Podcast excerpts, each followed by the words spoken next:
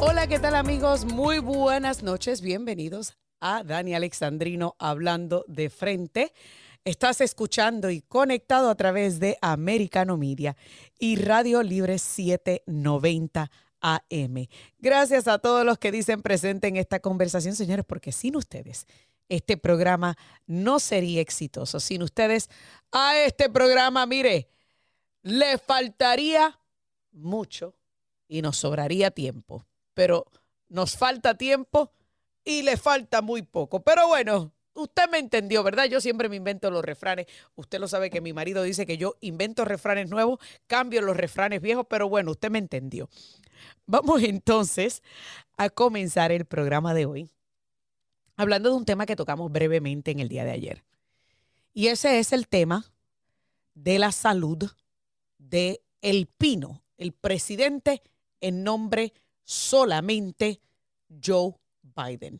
Vamos a escuchar a Karine Jean-Pierre, la secretaria de prensa, hablar sus mentiritas piadosas sobre los resultados del examen físico del presidente. Escuchemos. The president is the best communicator that we have in the White House. The best way to get something done, if you, if it holds near and dear to you that you uh, um, like to be able to, anyway, from from uh, uh, Char, excuse me, from Charlotte, one another line going from in, in, Florida down to Tampa of Putin's kleptocracy. Uh, yeah. America is a nation that can be defined in a single word.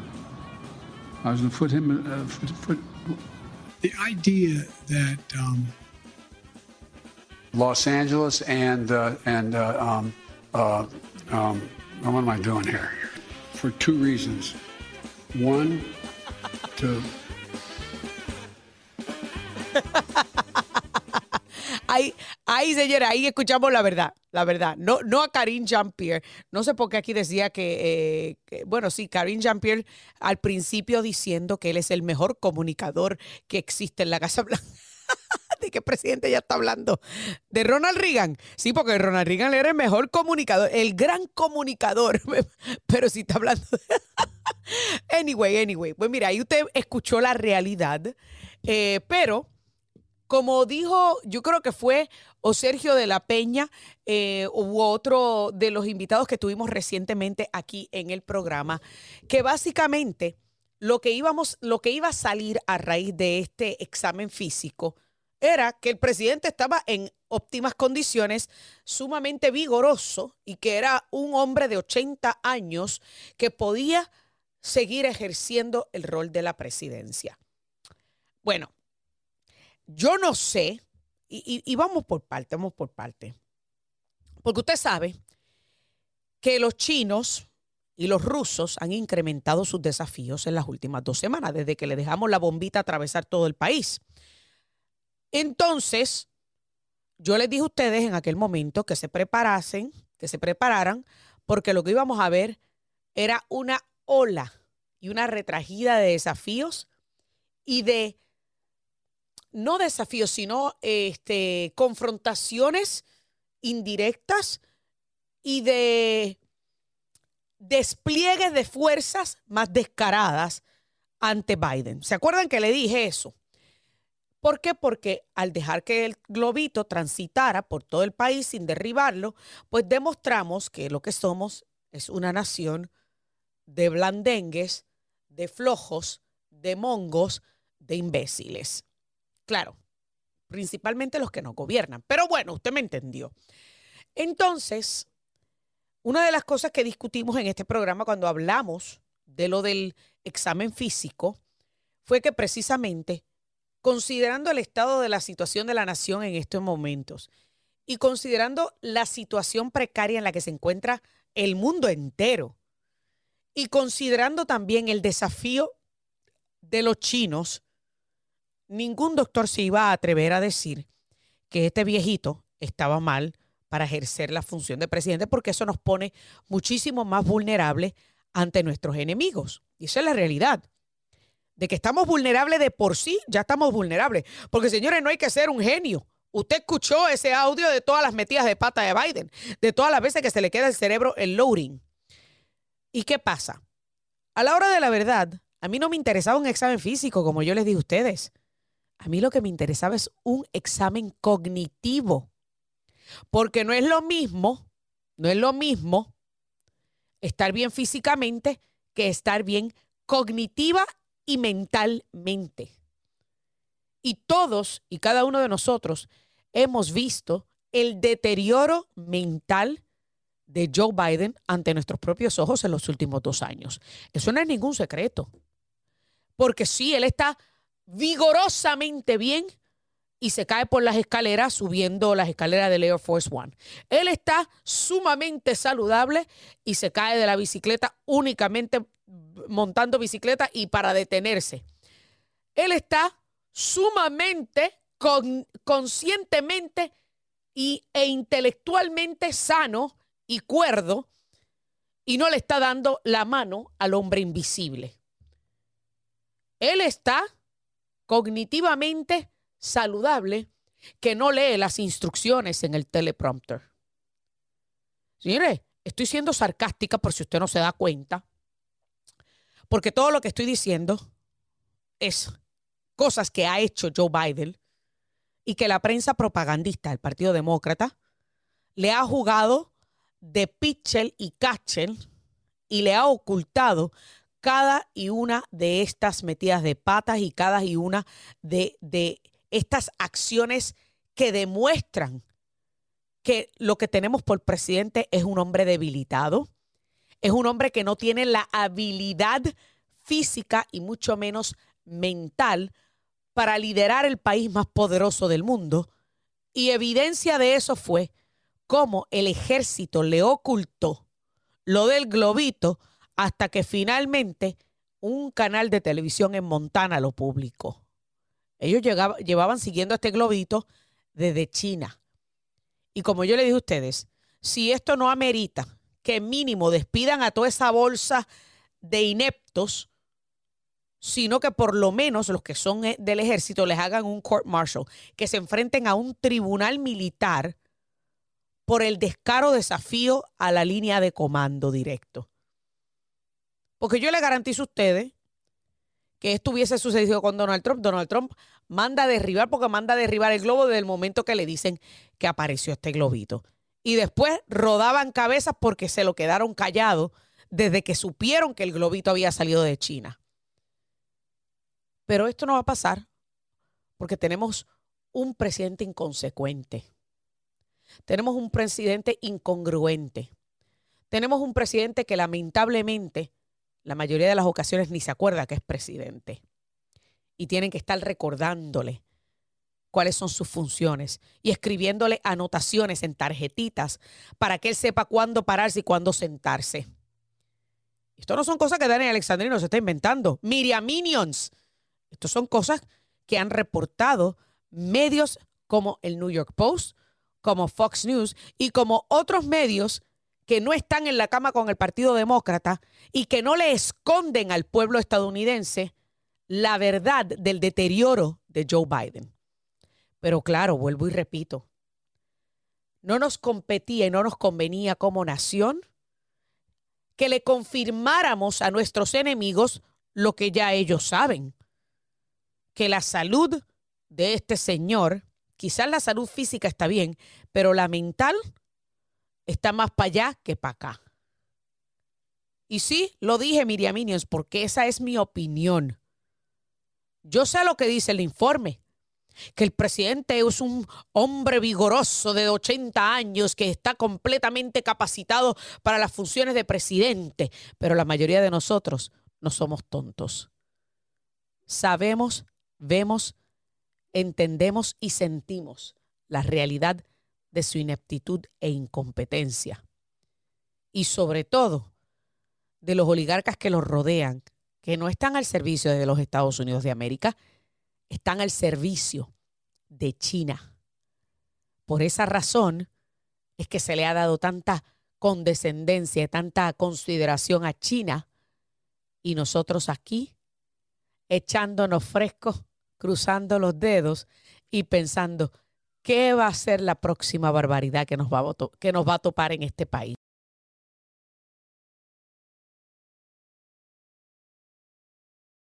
Pero mira, si Ucrania arde en llamas y China se burla de nosotros y Vladimir Putin ni se diga. Estos son datos, datos que la mayoría de la prensa propagandista insiste en ignorar porque prefieren darte la mentira y alimentarte con la mentira de que Joe Biden está en perfectas condiciones para ejercer la función del presidente de los Estados Unidos de América. Tengo que hacer mi primera pausa, señores. Vamos a seguir abundando un poquito más sobre estos 80 años que tiene Biden y si esto le resta fuerza para su reelección. Aquí en Dani Alexandrino, hablando de frente a través de Americano Media y Radio Libre 790.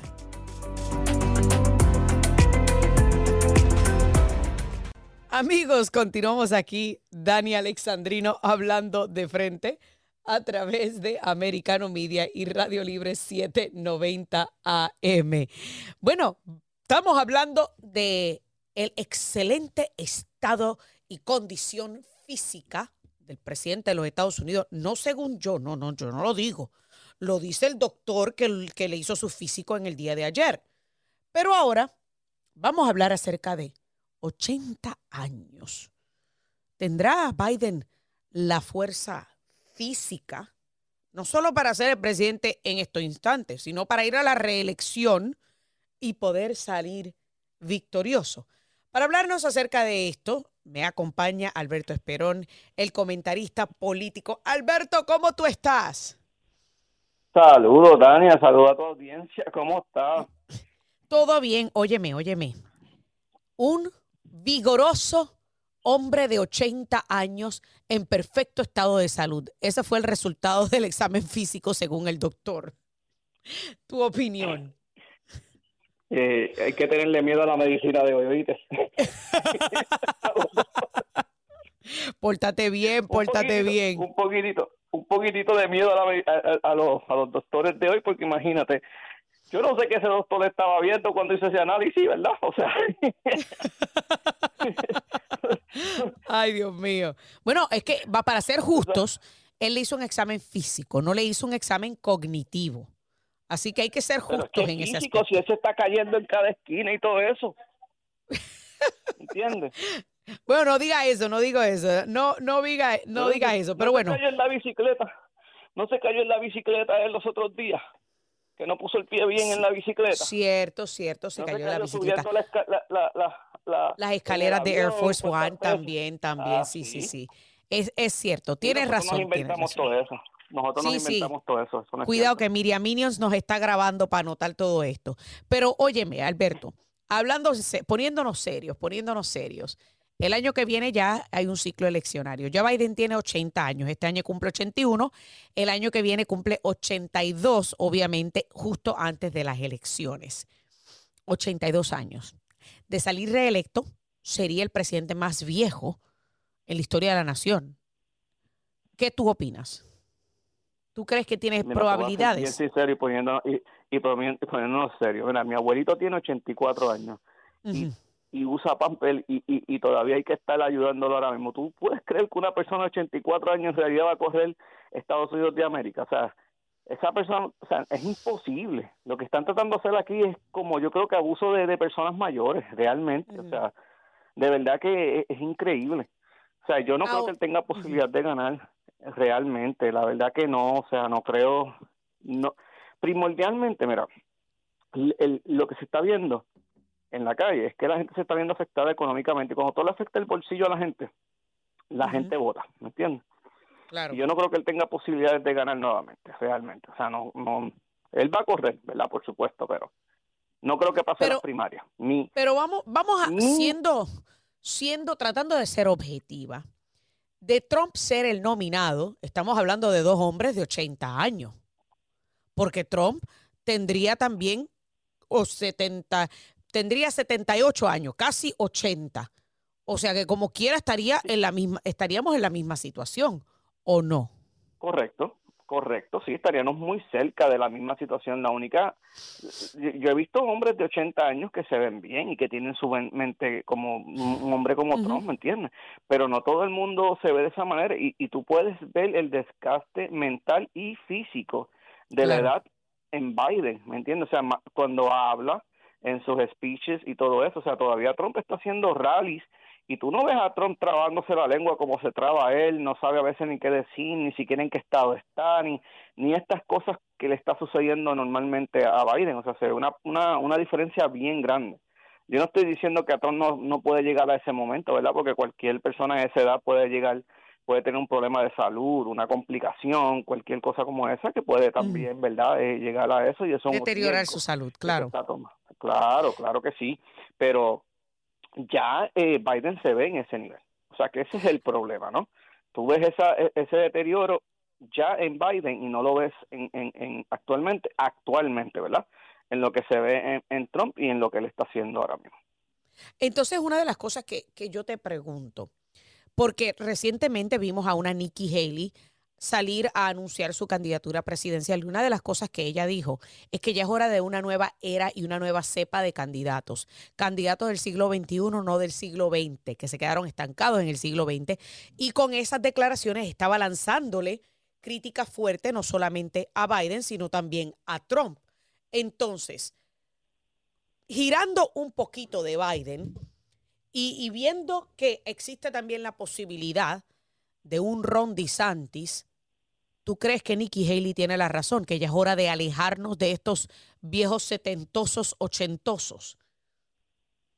Bueno, si ella trae una política diferente a la política de, de, de, Trump, ¿verdad? Y que, y que no sea lo que Trump está tratando de vender, pues ella no va a tener ninguna posibilidad de ganar, ¿me entiendes? Porque no es traer una nueva cara, es traer las políticas que el pueblo quiere.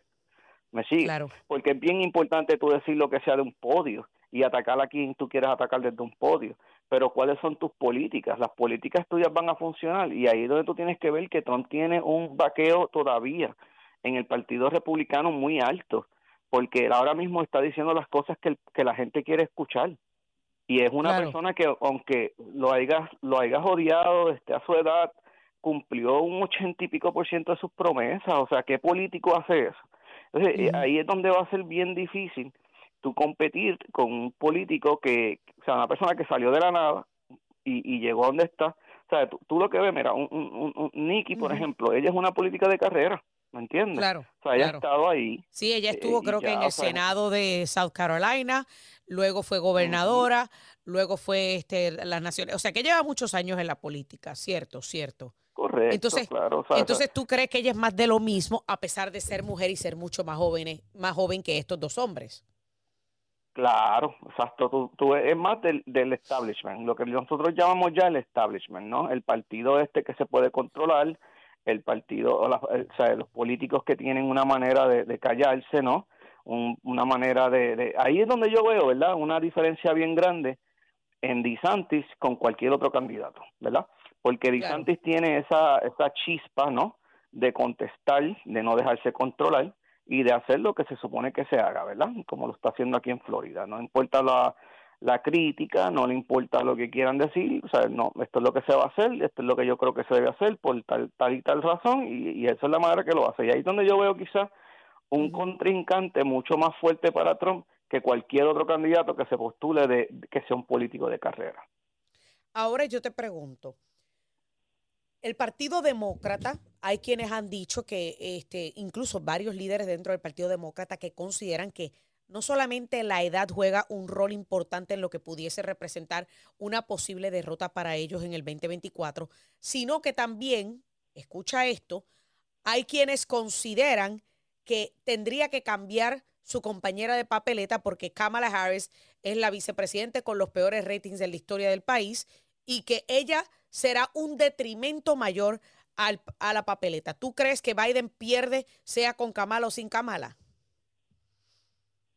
Sí, definitivamente. O sea, Kamala no es quien está haciendo la mayor... Además, la gente no sabe ni siquiera a veces quién es Kamala Harris, ¿me entiendes? Y tú has visto videos allá afuera que le preguntan quién es el vicepresidente de la vicepresidenta. Nadie sabe, ¿me entiendes? O sea, nadie sabe que e, ella está ahí como otra marioneta más, ¿entiendes? dentro de lo que era para postular una persona de mujer y de la raza negra, ¿ves? Para hacer la, la imagen de que se hizo eso, ¿verdad? Pero eh, Kamala no está jugando ningún juego en lo que es la política realmente ahora mismo en Estados Unidos, ni siquiera se, se conoce su nombre y, eso pasó también durante las primarias, ¿verdad? El porcentaje que ella cogió era que un por ciento de, de los votos demócratas, o sea, nada, o sea, que la realidad es que ella no tiene un, un impacto en el Partido Demócrata en este momento. Eh, y Biden lo, lo, tuvo porque por las cosas que sucedieron y podemos llegar a esos detalles después, pero Biden en realidad no gana una elección en limpia, ¿me entiendes? Eso no, eso, eso, es, eso era imposible, ¿entiendes? Eh, claro, y una de las cosas que, que eh, muchos consideran es que Biden, a pesar, claro, claro está de que pues, o quizás en algún momento eh, lo consideraban un político astuto, pero ya a estas alturas del juego, él ha perdido todo sentido y, y, y ha cambiado muchísimo de lo que era hace aproximadamente 15 a 20 años como político. Se ha tirado como que más a la izquierda y eso yo creo que ha, incrementado el detrimento de su popularidad. Claro, o sea, mientras más tú te tires hacia la izquierda y más, este, más radical sea en ese lado, ¿verdad? De la izquierda, menos y menos apoyos vas a tener, ¿verdad? Porque acuérdate que Estados Unidos normalmente tenía ese centro izquierda, ese centro derecha, ¿verdad? Y después tenían los radicales a los dos lados, pero eran muy muy pocos los, los números, ¿verdad? De esos dos lados. Ahora tú vas a ver que mucha gente joven se está yendo más hacia el lado izquierdoso radical, ¿me entiendes? Y entonces están empezando a tener esa presión en lo que es la política de aquí de los Estados Unidos, ¿me entiendes? Claro. Y, te agradezco, Alberto Esperón, comentarista político, por haber puesto este tema de la salud y la edad de Joe Biden en su justo contexto de cara a una contienda primarista. Se me acabó el tiempo, pero amigos, ustedes no se muevan que todavía faltan otros temas aquí en Daniel Alexandrino hablando de frente. That's politics, though. To be honest with you, come on. I mean, we know Roberto Clemente. I mean, seriously, uh, that's politics. Uh, I think the school unions are involved with this. Um, I mean, you guys can FOIA some of these communications. I guarantee you, you'll find some of that with the people that are doing it. Uh, so, so that's a joke, okay? You get something like that about a baseball player. First of all, I don't think parents are challenging that. I think they're doing it unilaterally to try to create an issue. Uh, but that can be resolved in, in about two minutes. Bueno, ahí ustedes escucharon a nuestro gobernador Ron DeSantis, amigallito de pelea Ron DeSantis, respondiendo a los comentarios idiotas de muchos en la prensa propagandista y de muchos cornetas de propaganda que se pusieron a hablar del libro de Roberto Clemente que había sido removido de los anaqueles y de las bibliotecas en Duval County, XJZ, y usted sabe el resto de la historia porque ayer le dedicamos casi un programa completo a este tema de los libros inapropiados en el estado de la Florida. Y una de las cosas que yo le dije fue que, mire, yo no entiendo por qué hay tanto puertorriqueño activista indignado porque ni siquiera en las escuelas de Puerto Rico te dan un libro de Roberto Clemente. Pero bueno, vamos a dejar el tema de Roberto Clemente a un lado porque yo quiero hablar sobre estos libros inapropiados que han levantado tanta polémica en el Estado. Ayer estuvimos hablando con miembros de juntas escolares en Miami-Dade, estuvimos hablando con el director de MRC Latino, estuvimos hablando con una madre, eh, digo, con un padre que también está en esta lucha por remover estos libros inapropiados. Pero ¿quién mejor que el comisionado de Educación del Estado de la Florida, Manny Díaz, para poder abundar un poquito más, comisionado? Buenas noches, un placer tenerlo en el programa. Buenas noches, es un placer estar aquí en el programa eh, contigo esta noche. Vamos a comenzar hablando por este, e, e, esta remoción de estos libros que se ha tornado en una polémica. ¿Por qué se convierte en una polémica remover libros inapropiados? Bueno, primeramente yo no entiendo, no se puede entender qué persona estaría en contra de, de remover libros pornográficos con contenido inadecuado para niños en una biblioteca o una clase eh, de una escuela. Y en segunda, han usado, como lo que dijo el gobernador ahí, eh, Cuando eso sucede, el gobernador dice eso y yo le escribo una carta a la superintendente de la escuela de Duval el domingo eh, y inmediatamente el lunes me responde que los libros, el libro de Roberto Clemente está aprobado mágicamente. Lo que están haciendo es usando eh, esta propaganda de que se están eh, censurando libros normales para tratar de atacar al gobernador. Y la verdad es que simplemente lo que dice esto, esta ley nueva es es una ley de transparencia. Los padres tienen el derecho a saber qué libros están dentro del aula y tienen la habilidad de, quejarse de un libro y hay un proceso para si un libro no pertenece en una aula, sea por el material o sea porque no es la edad adecuada, entonces el libro puede ser removido por la Junta Escolar. Pero en ningún momento se le ha dicho que remuevan libros normales de las clases. Simplemente lo que se le ha dicho es que si un libro tiene contenido pornográfico o de una edad que es eh, debe ser para un estudiante más maduro, deben de ser removidos de esa aula y, y no deben tener acceso a esos niños. Un niño en tercer grado no debe tener acceso a ningún tipo de libro que, eh, que tenga un tema sexual de ninguna clase. Claro, ni, eh, ni siquiera heterosexual y menos homosexual, digo yo. Claro, no, de ningún tipo, pero mira, un, un estudiante en octavo grado nunca debe tener acceso a un libro bajo, bajo el tema de decir que es para la educación sexual un libro pornográfico. Hay una diferencia entre la ciencia biológica que se enseña en las escuelas y lo que es pornografía. Muchos de esos libros, me aseguro que lo has visto, son libros que oh, cuando vas a una entrevista, he ido a entrevista en una estación de televisor, no pueden poner los imágenes, imágenes porque tienen miedo que le van a meter una multa el, el FCC. Sin embargo, esos mismos libros están dentro de una escuela, entonces se quejan cuando esos libros se eliminan de una escuela porque no pertenecen a una escuela. Claro. Y, y, por, y le pregunto, ¿por qué usted cree que, por ejemplo, en el condado de Duval removieron prácticamente todos los libros, mostraron los anaqueles, los estantes de las bibliotecas prácticamente vacíos? Han tornado este tema en un tema político en vez de un tema para el bienestar de los hijos, de los niños. No, mira, eso lo que hicieron ahí fue un montaje, una película. Eh, eso, como dijo el gobernador, está involucrado, involucrado el sindicato de maestros que, se ha convertido en, en una parte del, Partido Demócrata o, en la, izquierda y, y, simplemente lo que están tratando de causar problemas para el gobernador. Pero la verdad, la verdad es que esto fue una ley que pasó la legislatura, que firmó el gobernador, una ley de transparencia y en ningún momento le dice que quiten los libros que pertenecen a las bibliotecas. En primera, en segunda, si tenemos un distrito completo, una escuela completa llena de, personas licenciadas, educadores, me van a decir que ninguna persona en esa escuela Se dio tiene eh, la facultad para poder decir ese con sentido común, ese libro que está ahí no pertenece en esta escuela o no pertenece a este nivel de grado. Ese es el problema que existe y la razón que han decidido usar esto como un arma política cuando esto no tiene nada que ver con política, esto tiene que ver con la educación de nuestros eh, eh, hijos y hijas.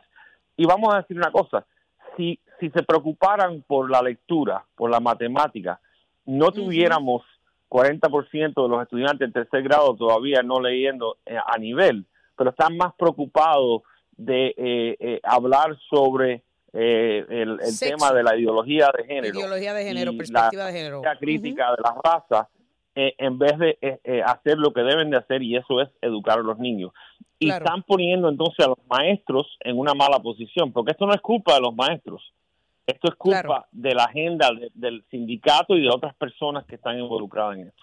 Y le pregunto, eh, comisionado, ¿por qué razón se ha, se ha demorado tanto? ¿Por qué razón es hasta ahora que nos damos cuenta de, esto, de este contenido inapropiado en estos libros? ¿Cuánto tiempo llevaban estos libros en circulación y siendo expuestos a nuestros menores? ¿Tienen idea de cuánto tiempo llevaban estos libros así en circulación? Es muy difícil saber en una escuela individual, pero te voy a decir que la, esto, mira, esto es una agenda global marxista, ¿ok? Completamente, eso es claro. Esto lo llevan haciendo a través de las décadas y poquito a poquito infiltrando y sintiéndose más cómodo en infiltrar a lo que son las aulas de los niños con ese tipo de materiales y otros.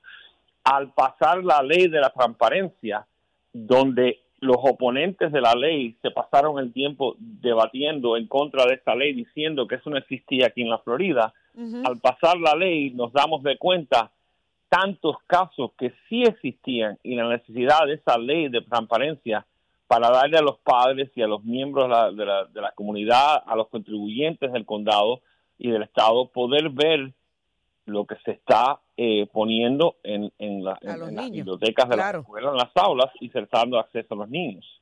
Claro, y, le pregunto, porque por ejemplo, ayer tuve en el programa al fundador de eh, la Alianza de Ciudadanos de la Florida, que han estado haciendo estas investigaciones de manera individual como padres y encontraron que de todos los condados, de, al menos de todos los distritos que, que investigaron, el 72% de los libros inapropiados estaban en el condado de Miami-Dade que por mucho tiempo tuvo una junta escolar sumamente demócrata, sumamente de izquierda, y en estas últimas elecciones eso se volteó, eso se viró. Y, de, y, entiendo yo que ahora pues se busca poder limpiar eh, eh, ese distrito de la putrefacción de estos libros. ¿Cómo es posible que por tanto tiempo estos libros y tantos libros en el condado de Miami-Dade con, con este contenido inapropiado? Bueno, lo dijiste claramente, las personas eh, electas para supervisar eh, el sistema de educación en el condado tienen mucho poder sobre lo que sucede. Si deciden no involucrarse eh, y dejan que la administración o que el sindicato haga este tipo de cosas, eso es lo que va a suceder. Ahora, claramente, la mayoría que existe ahora en esa junta y he tenido conversaciones individuales con algunos miembros de esa junta que han preguntado, están pidiendo eh, ayuda como una guía a cómo hacer esto.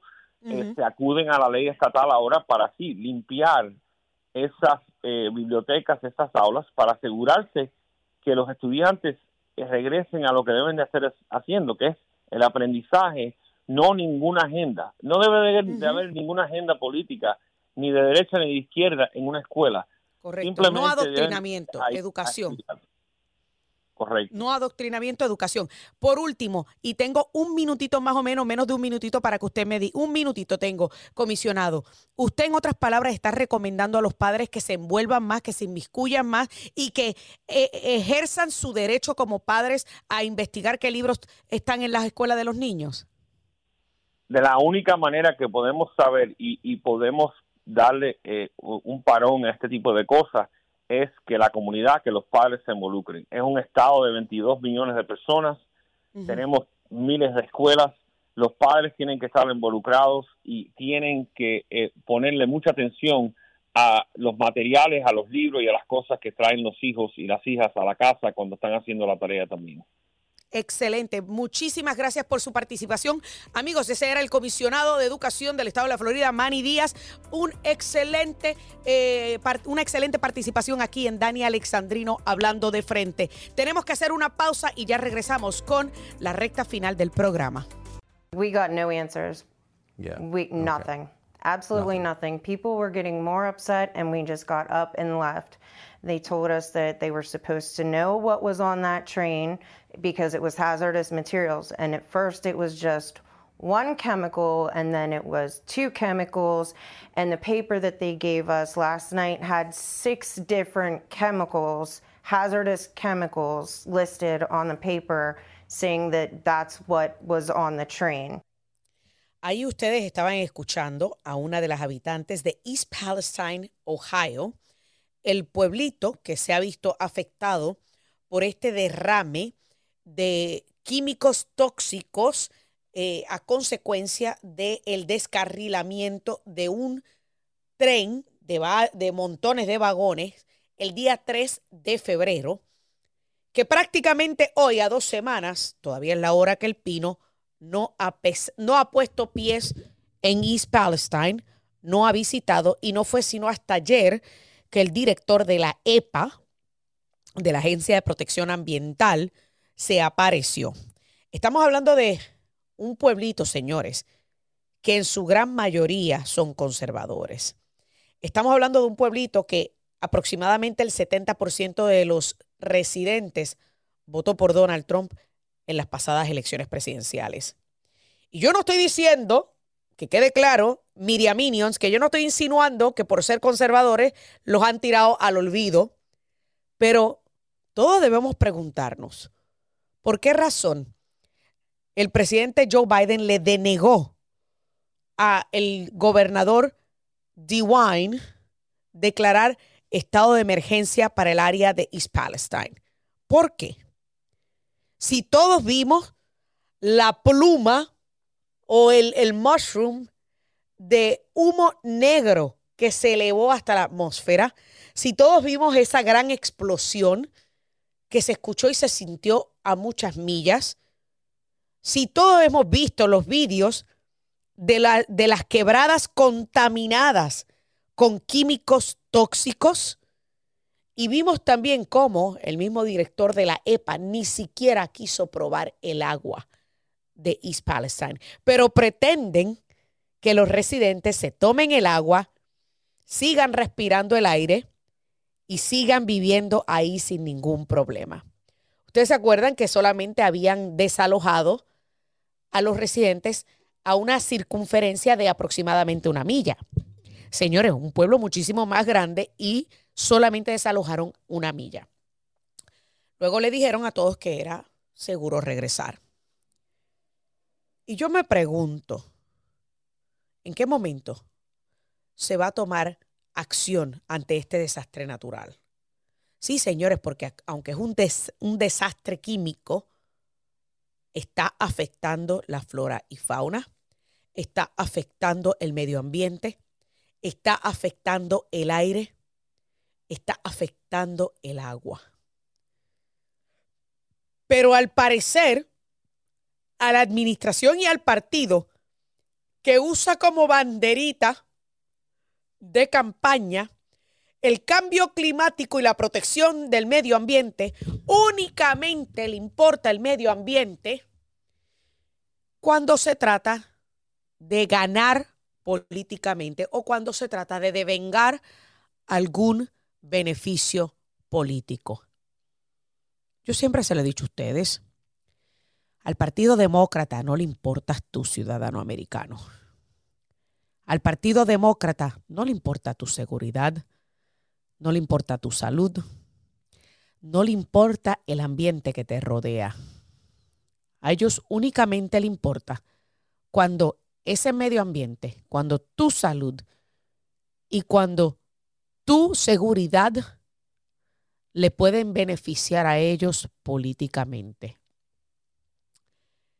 Y aquí queda demostrado que dicho sea de paso, se menciona que Donald Trump estará visitando eh, el, creo que es, si no me equivoco, mañana o pasado mañana, East Palestine, que en mi opinión, señores, en mi opinión, y estoy hablando en serio, a menos que él vaya ya a ofrecer algún tipo de donativo, eh, a crear algún, alguna cuenta de, alivio para los este, damnificados, no sé.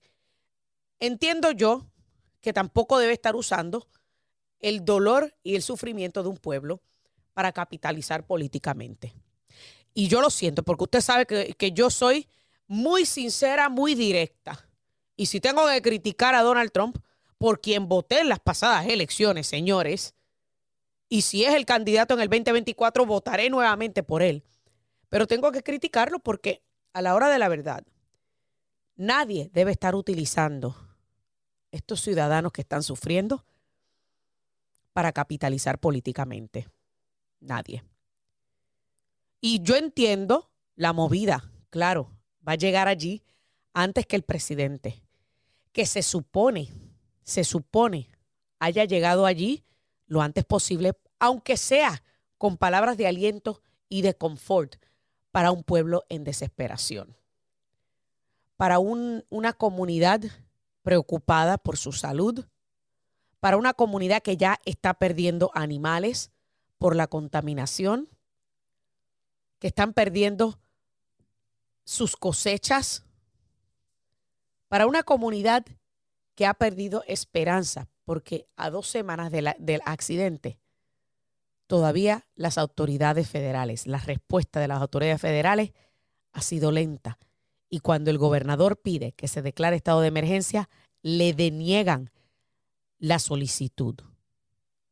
Si esto a usted no le, eh, no le evidencia ni le demuestra que esto es sencillamente un juego político con la vida de ciudadanos americanos, entonces el problema suyo es más serio de lo que yo pensaba. Entonces usted no tiene salvación. Usted es de los que prefiere entregar su libertad a cambio de un poquito de seguridad. Usted es masoquista y le gusta que el, que el gobierno lo maltrate. Porque si usted no se está dando cuenta de todo lo que, lo que está sucediendo a nuestro alrededor, de todas las calamidades, de todos los accidentes, de todo lo que está ocurriendo a nuestro alrededor, si usted no se da cuenta de lo que esto implica, entonces su problema es mucho más serio. Porque yo le dije a ustedes hace un tiempo atrás que estamos en una guerra entre el bien y el mal. Estamos en una guerra entre lo correcto y lo incorrecto. Estamos en una guerra entre lo bueno y lo malo. Y lamentablemente, en estos momentos, la maldad, el mal, parece estar triunfando. Y yo te pregunto, ¿en qué lado de la historia tú quieres estar? ¿Quieres estar del lado de la historia del bien o quieres estar del lado de la historia del mal? Del mal disfrazado de bondad. Porque eso es lo que es el Partido Demócrata. Un Robin Hood disfrazado de héroe. Que recuerden que Robin Hood era un ladrón. Un ladrón de ricos, pero un héroe de pobres. Pero en esta administración, lamentablemente, no hay ladrón de ricos. Simplemente hay un farsante que intenta venderse y postularse como el héroe de pobres. Pero a la hora de la verdad, si esos pobres no le pueden dar ningún beneficio político, los dejan igual de abandonados, tal y como está ocurriendo en East Palestine, Ohio. Un pueblo que, vuelvo y repito, votó con más del 70% a favor de Donald Trump y a quien ahora mismo el presidente, el hombre que juró ser el presidente de todos los ciudadanos americanos, ni siquiera ha, tomado la libertad ni la molestia de aparecerse por allí, aunque sea ofrecerles consuelo. Señores, se me acabó el tiempo en esta edición de Dani Alexandrino hablando de frente. Recuérdate que es aquí en este programa donde te ponemos todos los puntos sobre las IES, cruzamos todas las T's. Decimos las cosas de frente, sin miedo ni pelos en la lengua. Que Dios me los bendiga. Bendecido fin de semana y hasta la próxima. This podcast is a part of the C Suite Radio Network. For more top business podcasts, visit c-suiteradio.com.